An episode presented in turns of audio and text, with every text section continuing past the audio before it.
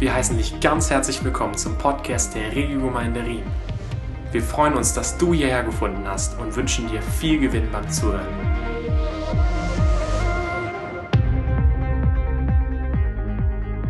Ich weiß nicht, ob ihr das kennt. Situationen, wenn ihr unter Stress steht, unter Druck.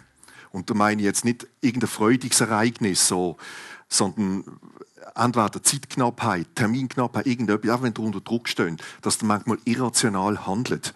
Wo im Nachhinein, wenn es eigentlich unter normalen Umständen passiert, würdet sagen, ey, würde ich nie machen. Und da habe ich, am Freitag habe ich so ein klassisches Beispiel gesehen in der S-Bahn. Das kennen ihr alle.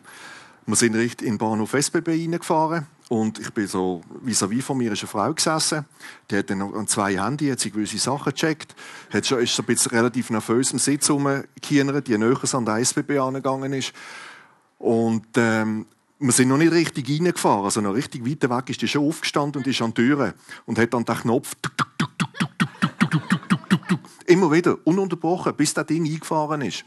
Und ich habe so von mir gedacht, hey Frau, einmal drücken langt, weil da weiss der vorne, wenn es Lichtli leuchtet, möchte jemand aussteigen. Und der macht im SBB Türen auf. Aber die ist schon so unter Druck gestanden, weil wo denn die Türen aufgegangen ist, ist die wie ein goldener Blitz raus und wahrscheinlich hat die einen Anschlusszug gehabt. Vielleicht hat es einen knapp verpasst, vielleicht auch nicht, ich weiß es nicht. Und dann habe ich gemerkt, hm, passiert mir auch. Und sie hat immer, während dem Drucken, hat sie immer an das Ding angeschaut, wie zum sagen, du siehst, ich will raus. Hat ja nichts gesehen die Logge hinten ist zu, oder? Der Wagenfahrer, der fährt einfach und schaut so. Aber nein, ich denke, ja, genau so reagieren wir oft in so Situationen. Und wenn, das jetzt, wenn man das noch hat unter normalen Umständen anschaut, merkt man, hallo, was ist eigentlich los? Geht's noch? Aber es hat mir einfach in dem Moment etwas wieder gezeigt, ähm, das ist jetzt eine banale Situation. Ich weiß nicht, was die Frau noch hatte. Vielleicht hat die wirklich etwas sehr äh, Schwieriges gehabt oder einen, einen wichtigen Termin. Aber wenn ich in so Stresssituationen komme, unabhängig, wo es um, wirklich um etwas geht, merke ich, es hilft mir einfach zuerst zu Gott kommen. Aber kommen. Die Situation macht es nicht besser. Aber es hilft mir, einfach ruhiger zu werden und zu wissen, okay, Herr, es kann jetzt passieren, was willst. Im Moment kann ich nicht viel machen. Ich kann hier hundertmal drücken. Du weißt, die Türe wird aufgehen zur richtigen Zeit. Hat das etwas mit der Predigtserie zu tun? Nicht wirklich. Aber ich wollte es mit euch und mir teilen. Wir stehen miteinander in unserer Predigtserie Promised. Gottes Treue und Verheißungen. Und ich nehme euch heute mit in den Teil vom Josua Kapitel 2, wo es um Rahab geht und die zwei Kundschafter. Auch hier werden wir sehen, wie Gottes Treue ist und Verheißung ist. Und es hat sehr viel mit Glauben zu tun. Das werdet ihr sehen. Die, die Geschichte kennen, wissen natürlich, ja, ist richtig. Und trotzdem bin ich überrascht gewesen, die verschiedenen Aspekte, die die Geschichte, das ganze Kapitel mit sich bringt, wo ich das nochmal so ein bisschen tiefer durchgegangen bin. Man kennt die Geschichte, man liest, ja, Rahab, die Prostituierte, die zwei Kundschafter, jawohl, Seil, super, jawohl, Familie ist gerettet, okay, nächstes Kapitel. Aber es steckt so viel in diesem Kapitel, in, ähm, man könnte eigentlich fast eine halbe Serie daraus machen. Und ich möchte ein Stück weit Rahab beleuchten, was, es, was Rahab ausgemacht hat in ihrem Glauben. Und ich möchte aber auch die zwei Kundschafter nicht außer Acht lassen, weil die haben auch nicht eine unwichtige Rolle in dem Ganzen. Und wenn wir, das, wenn wir als Einzelne ein Stück zurückgehen und das Ganze gemeint werden wir sehen, wie viele Parallelen und Gemeinsamkeiten das, das auch hat mit unserem Glauben heute, mit unserer Situation, wo wir als Gemeinde heute drinnen stehen, in Bezug auf die Frage von neuen Räumlichkeiten, die Situation, neue Räumlichkeiten, ja, wenn, warum, wieso und überhaupt, wenn nicht, warum, nein und wieso. All die Fragen, die uns als Gemeinde umtreiben und auch als Einzelne. Nehmen das einfach immer wieder mit in Gedanken, wenn wir die Aspekte hören. Ich lese Kapitel 2 vor. Es ist relativ lang, aber ich denke, es ist wichtig, dass wir die Geschichte gemeinsam lesen, um einfach nochmal wirklich drin hineinzukommen. Josua schickt den Kundschafter nach Jericho.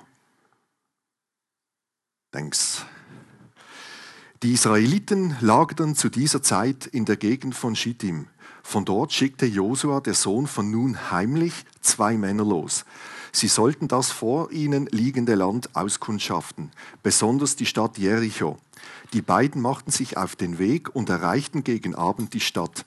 Auf der Suche nach einer Bleibe für die Nacht kamen sie in das Haus einer Prostituierten namens Rahab. Kurz darauf erhielt der König von Jericho die Nachricht, heute Abend sind israelitische Männer eingetroffen, die unser Land erkunden sollen. Sie halten sich bei Rahab auf. Der König schickte sofort Soldaten zu Rahab. Sie befahlen ihr, bring die Männer heraus, sie wollen unser Land ausspionieren. Rahab aber hatte die beiden Israeliten versteckt und stellte sich ahnungslos. Ja, diese Männer sind bei mir gewesen. Ich wusste aber nicht, wo sie herkamen. Sie brachen wieder auf, als es dunkel wurde und das Stadttor geschlossen wurde, werden sollte. Ich kann nicht sagen, wohin sie gegangen sind. Wenn ihr ihnen schnell nachlauft, holt ihr sie bestimmt ein. Rahab hatte die Israeliten auf ihr Flachdach gebracht und unter, Flach, unter Flachstängeln versteckt, die dort aufgeschichtet waren.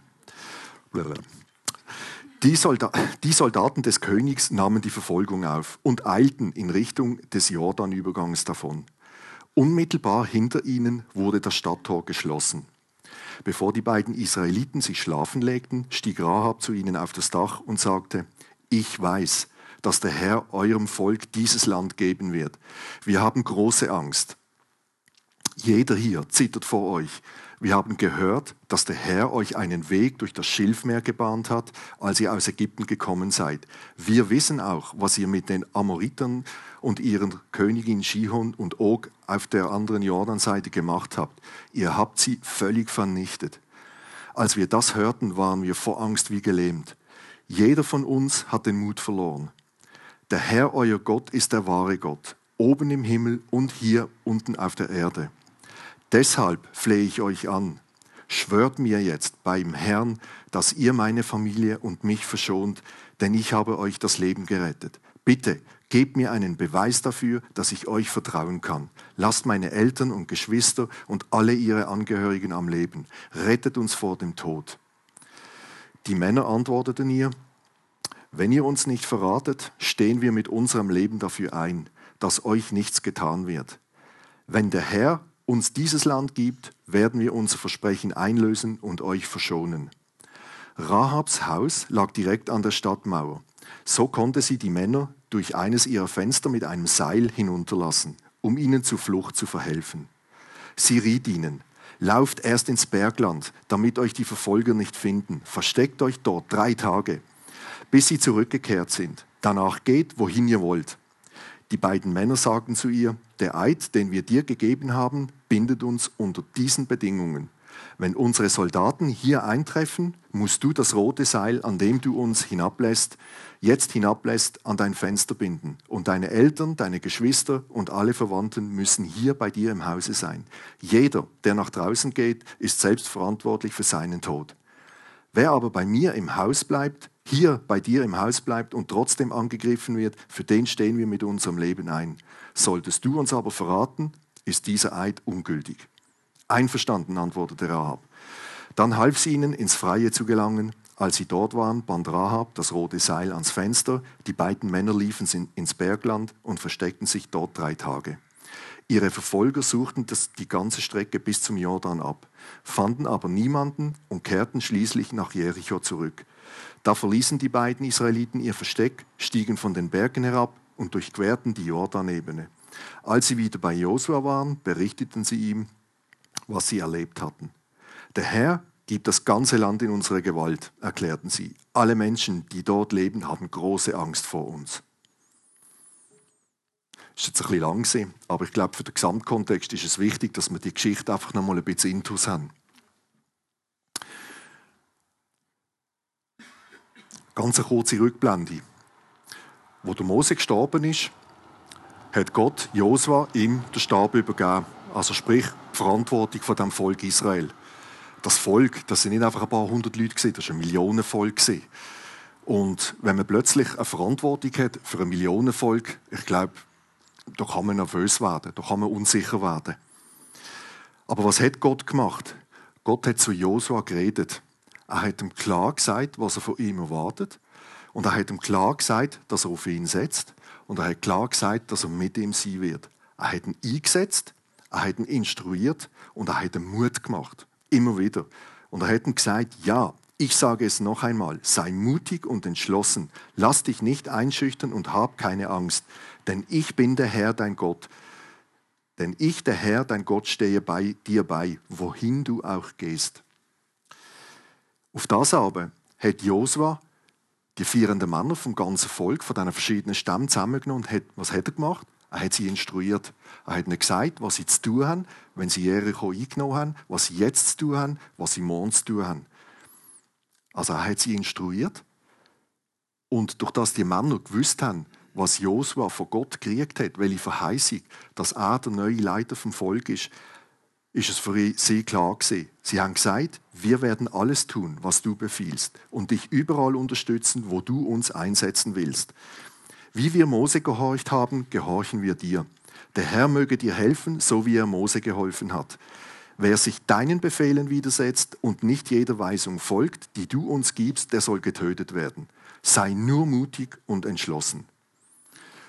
Also das, was sie erlebt haben, haben sie selber auch wieder quasi im Josua gesagt. Sie haben einfach gesagt, hey, gang voraus. Warum ich den kurzen Rückblick mache? Weil das hat wiederum mit diesen zwei Kundschaften zu tun. Oder Heute würde man modern sagen, Spion. Aber gehen wir zuerst zurück zu Rahab. Wer ist denn Rahab? Ja, wir wissen es. Sie ist eine Prostituierte und hat in Jericho gelebt. Sie hat, also wenn man Jericho anschaut oder angeschaut hat, geht man heute davon aus oder man weiß, es hat zwei Stadtmauern gehabt, einen inneren und einen äußeren Wall. Und sie hat ein Haus gehabt, am äußeren Wall. Sie ist aber auch am Rand der Gesellschaft gesehen. Durch das, was sie gemacht hat. Der Beruf, der Job, den sie gemacht hat als Prostituierte, hat sie am Rand der Gesellschaft gedrängt. Sie hat nichts golden. Sie ist nichts wert gewesen. Also, der Ort, das Haus, ist eigentlich ein idealer Platz an dieser äußeren Stadtmauer. Warum? Weil die Leute, die Rahab aufgesucht haben, um die Dienst in Anspruch zu nehmen, die haben nicht durch das ganze Stadtzentrum, wo sie alle gesehen haben. Ha, so, sondern die können wie heimlich relativ schnell in das Haus hinein. Was hat denn Rahab auszeichnet? So besonders, dass sie noch als die Glaubensfrau auch erwähnt wird. Und ich glaube, es geht um drei Sachen. Einerseits ist es der Glaube, es geht um Gehorsam und es geht ums Handeln. Man sagt so schön Taten, aber ich habe das lieber mit Handeln, etwas machen. Also nicht einfach nur etwas machen, aber es geht ums Handeln. Was, ist, was hat denn Rahab ausgemacht, dass sie gläubig war, dass man gesagt hat, das ist eine Frau vom Glauben Die war ja nicht Jüdin sie war eine Prostituierte Aber sie hat gewusst, sie hat eine Verheißung, eine Offenbarung von Gott gekriegt Sie hat gesagt, ich weiß, dass der Herr eurem Volk, euer Volk, Entschuldigung, ich weiß, dass der Herr eurem Volk dieses Land geben wird. Das hat sie nicht einfach von sich aus gewusst. Das ist, das ist eine Verheißung, die Gott ihr gegeben hat. Sie hat Erkenntnis von der Heilsgeschichte vom Land, vom Volk Israel. Das Land gehört Israel. Sie hat gesagt, jeder hier zittert vor euch. Wir haben gehört, dass der Herr euch einen Weg durch das Schilfmeer gebahnt hat, als ihr aus Ägypten gekommen seid. Wir wissen auch, was ihr mit den Amoritern und ihrer Königin Shihon und Og auf der anderen Jordanseite gemacht habt. Ihr habt sie völlig vernichtet. Also völlig vernichtet, wenn man heute Medien ein bisschen anschaut, Krieg völlig vernichtet heißt nichts mehr. Nichts mehr. Und sie ist, ihr ist auch bewusst gewesen, was Gott, wer Gott ist. Es ist auch ein Gott vom Schrecken gewesen, vom Zorn. Er hat die Völker vernichtet. Er hat das zugelassen. Darum hat sie auch um Gnade gebeten. Sie hat geglaubt. Das ist ihr tief hineingegangen, die Verheißung. Das ist für sie unumstößlich gewesen. Das hat sie gewusst. Sie hat aber auch einen Glauben gehabt durch das, wo er einen Mut gemacht hat, Mut gegeben hat. Warum? Weil sie hat die beiden Kundschafter, die gekommen sind, hat sie versteckt. Wir wissen die Geschichte nicht genau. Josua hat die zwei Kundschafter heimlich geschickt. Also er hat nicht irgendwie rausposaunt vor der ganzen Versammlung. Gehen wir mal schauen, wie es dort aussieht. Sondern er hat es heimlich gemacht. Also das heißt, vermutlich ist nur der Josua die einzige Person die gewusst hat, dass die zwei Kundschafter nach Jericho gehen. Warum sie gerade in das Haus von, Rahab, von der Rahab gekommen sind, steht auch nicht explizit. Aber ich glaube, dass die Kundschafter eine gewisse Weisheit hatten. Sie sind, A, haben sie den Glauben gehabt, ich komme auf das später noch zurück, und die sind ausgebildet gesehen. Das sind nicht einfach zwei Bananen gesehen, wo mal richtig Jericho gelaufen sind und gesagt haben, ja, schauen wir mal, was da so downtown läuft. Die haben einen klaren Auftrag gehabt. Das sind ausgebildete Kundschafter gesehen, das sind Soldaten gesehen. Die haben gewusst, was es heißt, neumen heimlich sich orientieren, schauen, wie kann ich, wie kann die ganzen Soldaten, wie kann das Heer am besten eindringen. Wir müssen uns auch bewusst sein, das israelitische Heer, das dort gestanden ist, oder auf der anderen Seite noch vom Jordan, das war eine Armee, ein Heer mit über 40.000 Soldaten. Die kannst du auch nicht irgendwie schnell verstecken, die sind sichtbar. 40.000 Leute auf einem Haufen sieht man.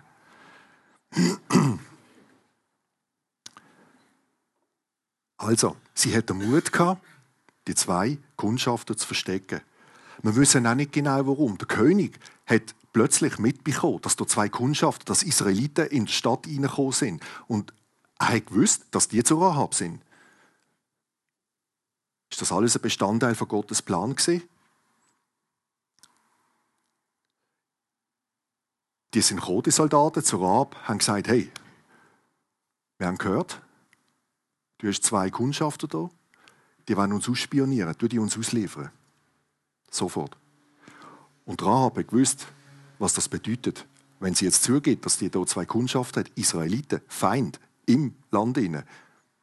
Das war's. Sie hat sie versteckt und sie hat gesagt, ja, die sind zwar da gewesen, aber die sind wieder weg. Ich habe keine Ahnung, was die wollen. Aber sie wollen gehen, bevor es dunkel wird und die Stadt hier geschlossen werden. Sie hat gelogen. Man würde heute sagen, political nicht ganz korrekt. Weil sie hat ja gesagt, sie sind da gewesen. Aber sie hat nicht gesagt, dass sie sie versteckt hat. Gelogen? Ja, aber Moment jetzt. Gott sagt doch in der Bibel, Liege ist Sünde. Das geht doch nicht. Du musst immer die Wahrheit sagen. Hm. Die Bibel erwähnt nicht einmal, dass der Rahab gelogen hat. Was aber erwähnt wird, ist ihr Glaube. Im Hebräer 11,31 steht, wie kam es, dass die Prostituierte Rahab vor dem Verderben bewahrt blieb, das über Jericho herein, hereinbrach? Der Grund dafür war ihr Glaube. Die anderen Einwohner hatten sich Gott nicht unterworfen. Sie aber hatte die Kundschafter der Israeliten freundlich bei sich aufgenommen. Es tönt so freundlich. Tja, jetzt wenn man das heute so ein probiert zu analysieren, kann man ja sagen, ja, da hat es möglich verschiedene Erklärungen gegeben, warum das, dass Gott zugelassen hat, dass sie gelogen hat. Gott hat Rahab vergeben, wegen ihrem Glauben. Wenn sie so einen starken Glauben hatte, hat er gesagt, okay. Rahab hat der Feind einfach getäuscht. Und das ist eine ganz normale und eine akzeptierte Praktik in Kriegszeiten. Man muss ja nicht sagen, dass der Feind da ist. Rahab ist keine Jüdin und durch das hat sie nicht verantwortlich gemacht werden für die moralischen Standard vom Gesetz Gottes. Rahab hat einfach ein kleines Prinzip verletzt. Anstelle von der ganzen Wahrheit zu sagen, hat sie ein höheres Prinzip beachtet: das Volk Israel, Gottes Volk, zu schützen. Vielleicht hat es auch andere Wege gegeben, ohne dass sie hat liegen. Aber wenn ihr euch nochmal zurückversetzt in die Situation, unter dem Druck, wo Rahab gestanden ist, hat sie einfach zwei Möglichkeiten gehabt. Sie hat Gewissheit gehabt, dass das Land, wo die Israeliten einnehmen werden, das wird vernichtet. Das hat sie gewusst. Und sie hat aber gehofft, dass wenn sie nicht die Wahrheit ob sie das so bewusst schon gewusst hat in dem Moment, dass sie dann gerettet wird, weiß ich nicht. Aber sie ist unter Druck gestanden. Die, die stehen vor der Tür. Die ist nicht vorbereitet gewesen. Und sagt, du, in zwei Stunden kommen dann zwei. Lasst uns mal hier sauber verstecken und dann schauen wir, was wir da noch auf, Tischen. Sie sagt einfach mal, die stehen vor der Tür. Hm. Und jetzt, was machst du? Was machst du in so einer Situation? Es geht um Leben und um Tod.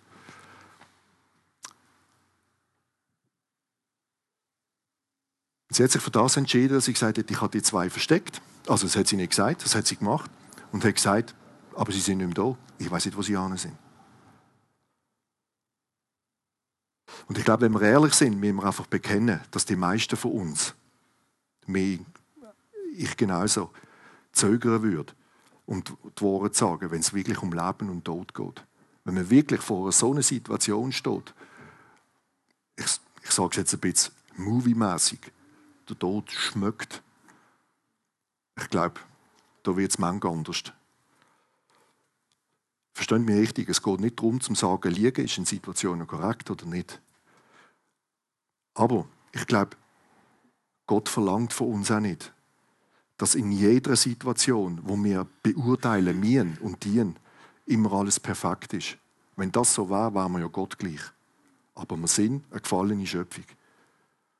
Aber er verlangt von uns, dass wir in jeder Situation ihm vertrauen und einfach das Beste, was wir haben, können geben. Und das, genau das hat Rahab gemacht. Das, was sie hatte, mit dem ist sie unterwegs und sie hat geglaubt und genau so hat sie gehandelt. Und für diesen Glauben ist sie auch gelobt worden. Im Neuen Testament, im Johannes 2,25, ist die Überschrift von diesem Kapitel auch, Jesus kannte die Menschen. Er wusste genau, wie es im Innersten des Menschen aussieht. Niemand brauchte ihm darüber etwas zu sagen. Und Jesus ist Sohn, der Sohn von Gott. Gott selber weiß das genau auch von jedem von uns. Er weiß, wie es in unserem Herzen aussieht. Er weiß, in was für einer Haltung dass wir vor ihm stehen. Er weiß, was für eine Haltung habe ich in der und der Situation. Ich kann ihm nicht vormachen. Manchmal habe ich das Gefühl, ich kann es. Gell, du siehst mich nicht. Er sieht es eben doch. Und sie war auch gehorsam. Das tönt so, das ist auch so etwas, wo man heute so, mm, gehorsam sein. Folgen. Mm. Machen, was der andere sagt. Mm, ganz schwierig. Lieber selber urteilen. Aber Sie ist in einer sehr geringfügigen Angelegenheit gehorsam. Die beiden Männer haben, natürlich, haben nichts anderes gesagt, als sie haben gesagt, los, wir machen einen Eid mit dir. Eine Bedingung. Du hängst das rote Seil an, außen an, wo du uns jetzt runterlässt. Dann wissen wir, wenn Soldaten kommen, dass das Haus verschont bleibt. Und zwar mit allen, die in diesem Haus sind. Jeder, der einen Schritt zu, dem, zu dieser Tür ausmacht, Fertig. Der wird tötet. Keine Chance. Die, die drin sind, werden gerettet. Das versprechen wir dir mit unserem Leben. Wenn du uns aber verrotest, ist der ganze Eid hinfällig.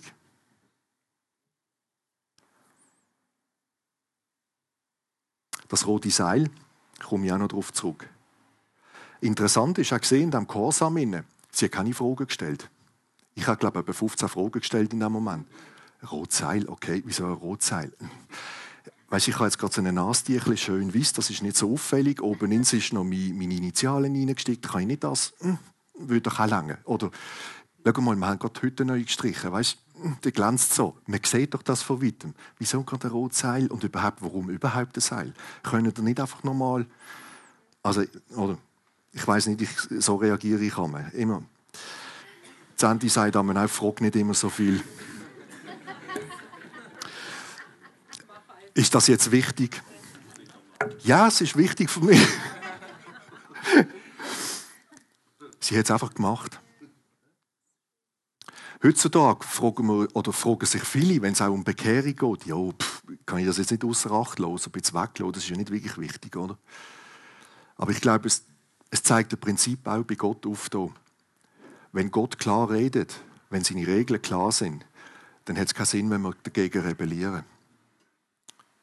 Und genau das hat auch Rahab gemacht. Sie war gehorsam und der Gehorsam ist entsprungen aus echtem Glauben. Und durch das hat sie das gar nicht hinterfragt. Und sie hat gehandelt.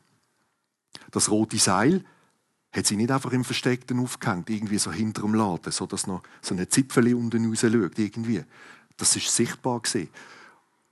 Und ich glaube auch, das Seil, wenn man von dem Seil redet, das ist ein Seil gewesen. Da sind Leute, haben sich daran abgeseilt. Das ist nicht wie heute, wo man hochtechnologisierte Bergseil hat, wo ein Bruchteil von dieser Dicke sind, aber 120 Kilo heben wie nichts.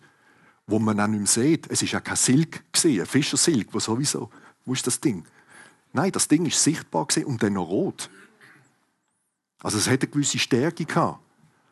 Das ist sichtbar und das noch am äußeren Wall von der, von der Stadtmauer haben wir auch überlegt. Jetzt geht mir nicht in den Kopf rein.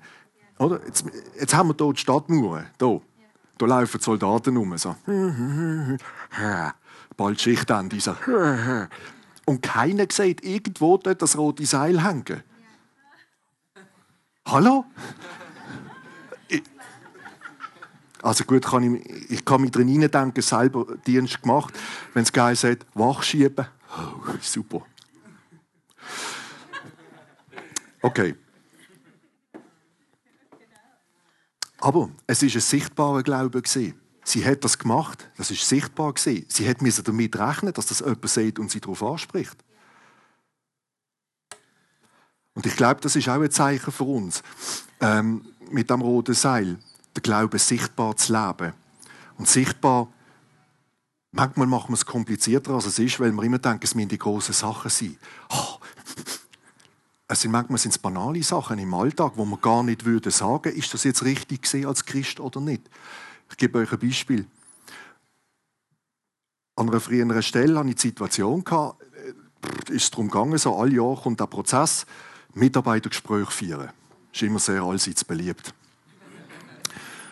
Und äh, an der Stelle, wo, das, wo ich das hatte, ist das instrumentalisiert gewesen, im, alles elektronisch über System.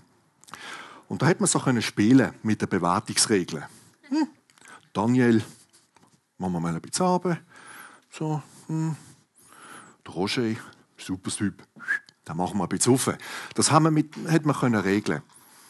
Ich bin aber jemand, der den Menschen anschaut, wie der geschafft, wie der schafft, wie er sich verhält. Einfach das ganze Paket. Also für mich ist der Mensch nicht nur die Arbeitskraft ähm, in erster Linie, sondern er ist Mensch. Aber ja, er hat einen Arbeitsvertrag, er bringt eine Leistung etc. Alles gut.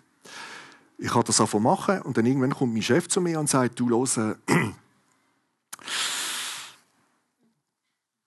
wir haben äh, ja, die Chefs hier, weißt, oben haben uns Auftrag gegeben, äh, wir müssen etwas machen mit diesen Mitarbeiterbewertungen. Hm, ah ja, was? Ja, es, statistisch gesehen muss es eine gewisse Range geben, die ein bisschen nach oben rausgeht. Es muss eine Range geben, die so ein bisschen zum guten Bereich ist. Und dann gibt es eine Range, die eher mm, abfällt. Okay. Was heißt das jetzt für mich? Schau doch, dass das einhalten kannst. Dann habe ich gesagt, äh, ich soll jetzt die Personalding, das ich gemacht habe, das ich mache, soll ich frisieren. Dass wir in den statistischen Schnitt reinkommen. Das mache ich nicht. Ja, aber weißt das, das müssen wir, weil wenn das, hm, das sonst kriegen wir Probleme. Habe ich ich habe das Problem, wenn ich jetzt das mache, was du mir sagst. Ich habe gesagt, das kann ich nicht. Das mache ich nicht. Wenn du das wirklich von mir verlangst, habe ich gesagt, dann musst du die Personalgespräche selber machen. Und dann werde ich das aber im Team sagen. Weil da kann ich nicht dahinter stehen. Ich bewerte, was wirklich gelaufen ist. Wenn's, wenn jemand gut schafft, dann hat er auch eine gute Bewertung zu gut. Wenn er schlecht schafft, dann kriegt er sie auch. Und ich sage ihm, warum. Aber das Gemauschel mache ich nicht. Und sonst habe ich ein Problem, habe ich gesagt. Das hat er nicht so toll gefunden. Und er, und er hat gewusst, dass ich Christ bin. Und, ähm, hat das aber nicht so erwähnt. Aber ähm, ist mir auch gleich gesehen. Aber ich habe das auch nicht gemacht. Ich habe es ganz normal durchgezogen, wie ich, wie ich das immer gemacht habe. Und es ist gegangen.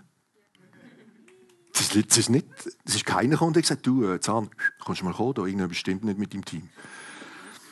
Aber nur zum Sagen, ähm, jetzt kann man sagen, ja, jeder, der ein einigermaßen Rechtsempfinden hat, hat das genauso gemacht. Ja, gebe ich schon zu. Das ist wahrscheinlich auch so. Aber meine Intention ist nicht in erster Linie nur der Gerechtigkeitssinn, sondern was würde Gott machen? Was hat jetzt Jesus in dem Moment gemacht? wir machen das auch nicht immer richtig. Andere Situationen hat auch gegeben, wo das Telefon geschaltet hat, mein Chef steht nebendran und er sagt, oh, das ist der andere, wenn der dran ist. Ich bin nicht da im Moment, gell? Ich lüte ihm zurück. Was habe ich gemacht? Äh, nein, er ist im Moment nicht da, er läutet ihnen zurück. Dankeschön.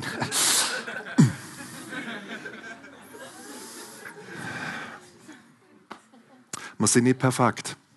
Wir sind nicht perfekt. Der Glauben an Gott wird nicht durch das, was wir sagen, sondern durch das, was wir tatsächlich machen, gesehen. Und was ich auch cool gefunden habe, Rahab hat die Ruhe weg gehabt. Nachdem sie das Seil rausgehängt hat, hat sie keine weiteren Vorkehrungen getroffen. Die hat nicht irgendwie noch das Haus so bereitet, dass möglichst alle schnell raus können oder die Möbel verrückt oder nochmal alles abgestaubt oder weiß ich was. Nein, sie hat auf das Seil rausgehängt, für sie ist der Fall erledigt. Sie hat gewusst, wenn, wenn die Israeliten einmarschieren, ihr Haus wird gerettet. Mehr brauche ich nicht. Das rote Seil. Ein rotes Seil, das die beiden Männer zurückließen, dient als Symbol für Christen. Die Farbe Rot ist, das, ist der Teil der Symbolik beim Heilsprozess und hat zum Passa besondere Bedeutung für Christen. So wie das Blut an dem Türpfosten an jenem Passa die Rettung der Israeliten ermöglichte, so rettete das rote Seil Rahab und ihre Familie vor der Vernichtung. Entschuldigung. Wie das Blut des Lammes in Ägypten sonderte das rote Seil Rahabs Familie zur Errettung am Tag des Verderbens aus. Dadurch lebte sie ihren Glauben und Gott sah über die vergangenen Jahre der Sünde in ihrem Leben hinweg. Was hat Jesus gemacht? Er ist ans Kreuz gegangen. Er hat sein Blut vergossen. Und hat gesagt, hey, all das, was in deinem Leben gesehen ist, es ist weg. Für dich bin ich ans Kreuz gegangen. Für dich, für dich allein. Und damit meint er jeder von uns. Und das dürfen wir annehmen. Das Seil ist wie ein Symbol für Menschen, weil sie bereit sind, Hilfe und Rettung von Gott auch anzunehmen. Interessant ist ja dann auch später Rahab als Vorfahrin von David und von Jesus. Wenn man den Stammbaum von Jesus äh, anschaut, Rahab hat der Salmon geheiratet und hat Boas ihren Sohn bekommen. Der Boas hat wiederum Ruth geheiratet. Der Ruth, der Urenkel von der Ruth, ist der König David gesehen. Und in die königliche Abstammungslinie hineingeboren ist Jesus. Cool, oder? Also, die Geschichte zeigt, dass jeder Mensch so kostbar für Gott ist, auch wenn es eine Prostituierte ist. Wenn Gott bei einem Menschen durchbricht, seine Mauern von der Angst und vom Zweifel durchbrechen kann, dann kann Großes passieren. Ist auch interessant, einzig zwei Frauen werden im Hebräer 11 namentlich erwähnt in der sogenannten Hall of Fame vom Glauben. Zara, die Frau von Abraham, und Rahab, die Prostituierte von Jericho. Ein bisschen Spannungsfeld, oder? Zara, Stammesvater Abraham, Prostituierte Jericho. Tag, gleichzeitig genannt. Sarah und Rahab haben das Wichtigste im Leben teilt, nämlich das rettende Vertrauen in den wahren und lebendigen Gott. Jetzt noch ein Wort zu den Kundschaftern. Die Kundschafter, die haben auch Glauben gehabt, die sind auch mutig und auch stark wie Rahab. Weil sie das erlebt haben von Mose, von Josua, das sind ausgebildete Soldaten gesehen, ich sage es nochmal. Und auch die haben die Ruhe weg gehabt. Weil in der Geschichte steht, bevor sie sich schlafen legten, haben sie noch den Deal mit der Rahab gemacht. Also, ich weiß nicht, ob ich so ruhig einfach würde schlafen wenn, wenn ich komme und dann kommen gleich zwei, die mich rausholen wollen und dann gehe ich noch schlafen am gleichen Ort. Und am anderen Morgen gehe ich dann über Seil Stadtmauern ab. Weiß ich nicht, ob ich das so machen würde. Aber ich behaupte, das sind Survival-Spezialisten. Heute würde man dem irgendwie so A-Team, Special Forces die haben gewusst, was sie machen. Weil du mir vorstellen der Jordan ist zu dieser Zeit über dem Ufer vertreten. Also du hast nicht einfach so über den Jordan laufen Es war acht Kilometer entfernt. Und es war gebirgig. Und wenn man heimlich acht Kilometer muss laufen oder robben oder sich immer wieder verstecken mit dem Grasbüschel auf dem Kopf, dass man, dass man einem nicht sieht, das braucht sie Zeit und ist nicht einfach. Es braucht Entschlossenheit, einen festen Wille etwas Bestimmtes zu machen. Eine entschlossene Haltung. Und das haben die zwei auch gehabt, wie Rahab. Und ich glaube, stark sein bedeutet hier vor allem im Glauben stark sein und nicht im rein körperlichen Sinn. Stark im Bewusstsein, Gott ist mit mir und für mich. Und Rahab und Kundschafter sind mutig und stark durch den Glauben und den Gehorsam gesehen. Weil Kundschafter haben auch nichts anderes gemacht, als das, was der Josua gesagt hat. Gehen schauen, was die machen und berichten. Weil dort marschieren wir rein. Wenn man sagt, sei mutig und stark, glaube ich, sei mutig und stark heißt nicht leichtsinnig und naiv. Jemand, der noch nie eine Klippe gesprungen ist, der steigt nicht 25 Meter auf eine Klippe und macht ein Vierfachsalto, doppelt, weiß ich was, und dann. Das kann tödlich sein. Das braucht Training. Sei mutig und stark, aber auch heißen, auszuharren, ohne direkte Aktion. Das ist das, was ich gar nicht liebe. Weil wenn ich irgendein Problem habe oder etwas, dann, am liebsten, dann, dann mache ich, dann kann ich machen. Und wenn jetzt eins eins sagt, stopp, ansitzen, warten, ausharren, das ist das Schlimmste für mich. Dann Aber das kann Mut brauchen. Sagen, nein, das mache ich jetzt nicht. Oder, hm. Ich habe euch ein Bild mitgebracht. Ähm, es zeigt ein bisschen etwas von mir selber. Ähm, das eine ist, ist aus einem Film, wegen dem ist es ein bisschen unscharf. Äh, ein paar von euch wissen das. Ich habe Kampfsport gemacht, unter anderem Taekwondo. Das ist das, was ihr hier seht. Äh, also ist nicht wegen zum Nachmachen. Aber was ich damit will sagen, ist Folgendes. Ich kann es am besten illustrieren mit dem Sport, der Glaube. Ähm, ich habe das, was darunter gesehen ist, gesehen zum schwarzen Gürtel. Und da, wo ich dann ein bisschen verschwitzt lächle, das ist dann ein paar äh, längere Zeit nachher gesehen, wo ich selber ein Training gegeben habe. Ähm, auch im Sport braucht es Mut, es braucht Ausdauer und es braucht auch Gehorsam und es braucht Vertrauen. Dort, was ihr dort unten seht, bei diesem Bruchtest, das ist eine von meinen Briefungen. Man sieht es nicht so gut, es sind eigentlich drei Stück mit den Brettern, die ich verschlagen habe, mit der Fuß und hinten ein mit, mit dem Bein. Das sind so zweieinhalb, drei Zentimeter Bretter. Gewesen. Die sind aus Holz, die sind trocken. Das ist gut, weil wenn sie viert waren, dann... Mm. Aber es braucht auch hier Training. Also einfach nur das Brett heben und dann reingehen und dann geht es auseinander, wird schwierig, funktioniert in der Regel nicht. Also es braucht eine Technik, dass die Hand nicht bricht und es braucht vor allem auch Vertrauen in die Kollegen und Kolleginnen, die das Brett heben. Es gibt nichts Schlimmes, wenn einer das Brett hebt und der schlägt einen und macht immer so. Das kriegt er nie aneinander. Also es braucht ein Vertrauen. Es braucht auch ein Vertrauen, dass er den Partner nicht verletzt, wenn er trainiert. Es braucht ein großes Vertrauen. Es braucht ein Vertrauen, wenn ihr selber Lehrer sind, die Schüler anleiten, was sie machen müssen, dass sie es korrekt machen, dass sie schauen, dass sie einander nicht verletzen, sich selber nicht verletzen. Ich habe x Verletzungen davon getragen, auch an dieser Briefung übrigens. Weil das eine Brett hat ein Astloch gehabt und der Schreiner unter uns weiß, das ist ziemlich hart. Und wenn der dort, hey, das Brett geht nicht abeinander, aber die Hand. So hat meine Hand dann auch ausgesehen nach der Briefung, geschwollen. Ich habe es dann mit dem zweiten Schlag schon gekriegt, weil ich jetzt nebendran geschlagen habe. Aber ich will damit sagen, es ist ja schmerzhaft. Und ich glaube, wenn wir das adaptieren auf den Glauben, geht es genau auch um das. Der Glaube braucht Training, er braucht Ausdauer und es ist nicht immer einfach. Manchmal ist es auch schmerzhaft.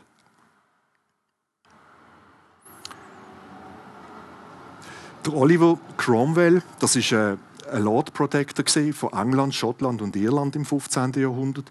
Eine umstrittene Persönlichkeit. Aber ich zitiere, weil auch der Spurgeon zitiert hat in seiner Predigt über Josua. Also ich bin fein raus. also, der Cromwell hat gesagt, vertraue auf Gott, sagte er, als er in die Schlacht zog. Aber sieh zu, dass dein Pulver trocken bleibt. Aha. Also, die Aussage dahinter ist, man muss trotzdem vorbereitet sein. Gott vertrauen. Aber man muss seinen Teil auch dazu beitragen. Wegen dem möchte uns Gott auch brauchen. Gehorsam erfordert Mut und Stärke. In Josua heißt es nochmal, halte dich mutig und entschlossen an das Gesetz, das dir mein Diener Mose gegeben hat.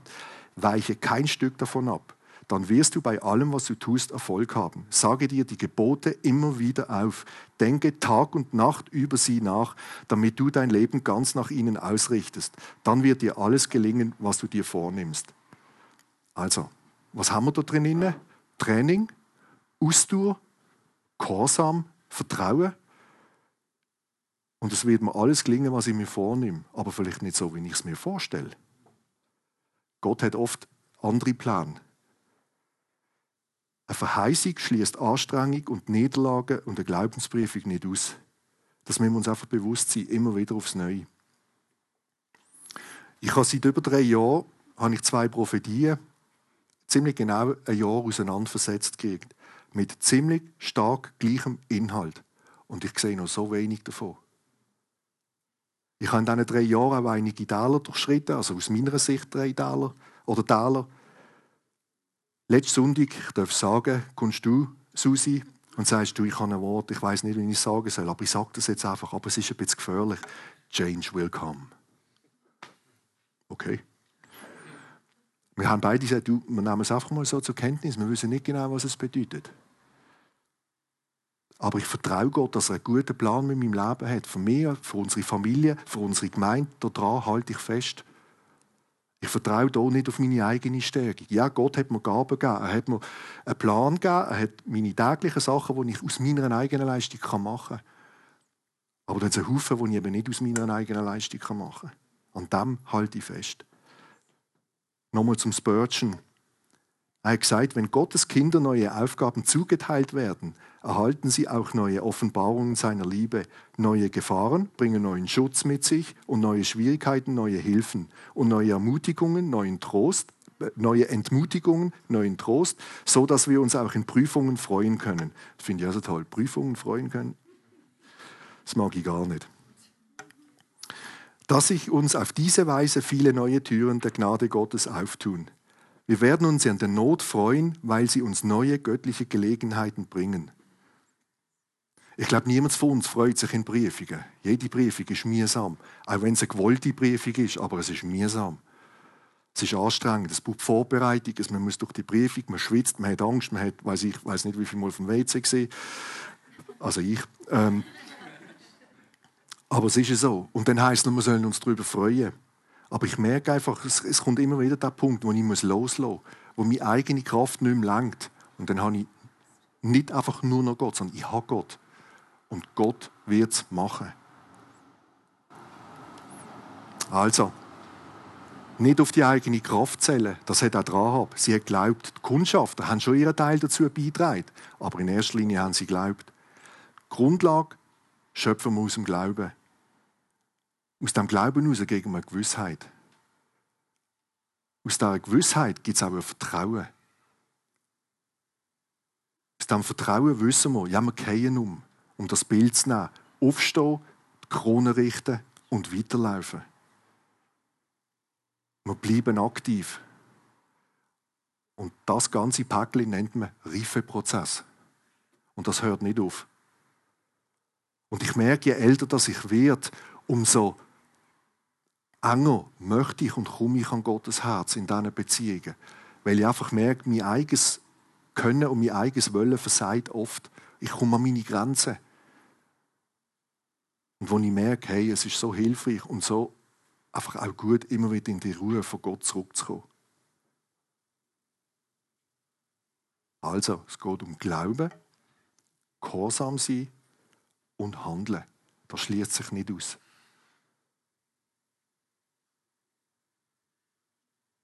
Ich hatte jetzt noch einen Punkt, aber den lassen wir jetzt, der passt nicht mehr. Ich würde gerne hier abschließen mit der Predigt. Nicht auf eigene Kraft zählen. Wir dürfen uns gewiss sein, was wir haben im Glauben. Die Gewissheit, das Vertrauen, auch das nicht stehen bleiben. Wir sollen aktiv sein, aber es gibt Momente, wo wir auch still sein müssen. Auch wenn es in Bezug auf Raum geht. Im Moment ist wieder wie Stille. Es ist keine Aktivität. Und trotzdem, im geistigen Bereich geht etwas. Gott schafft, auch wenn wir nicht schaffen. Das ist der Reifeprozess. Nehmen wir das mit, einfach in den Alltag. in den banalen Sachen. Amen.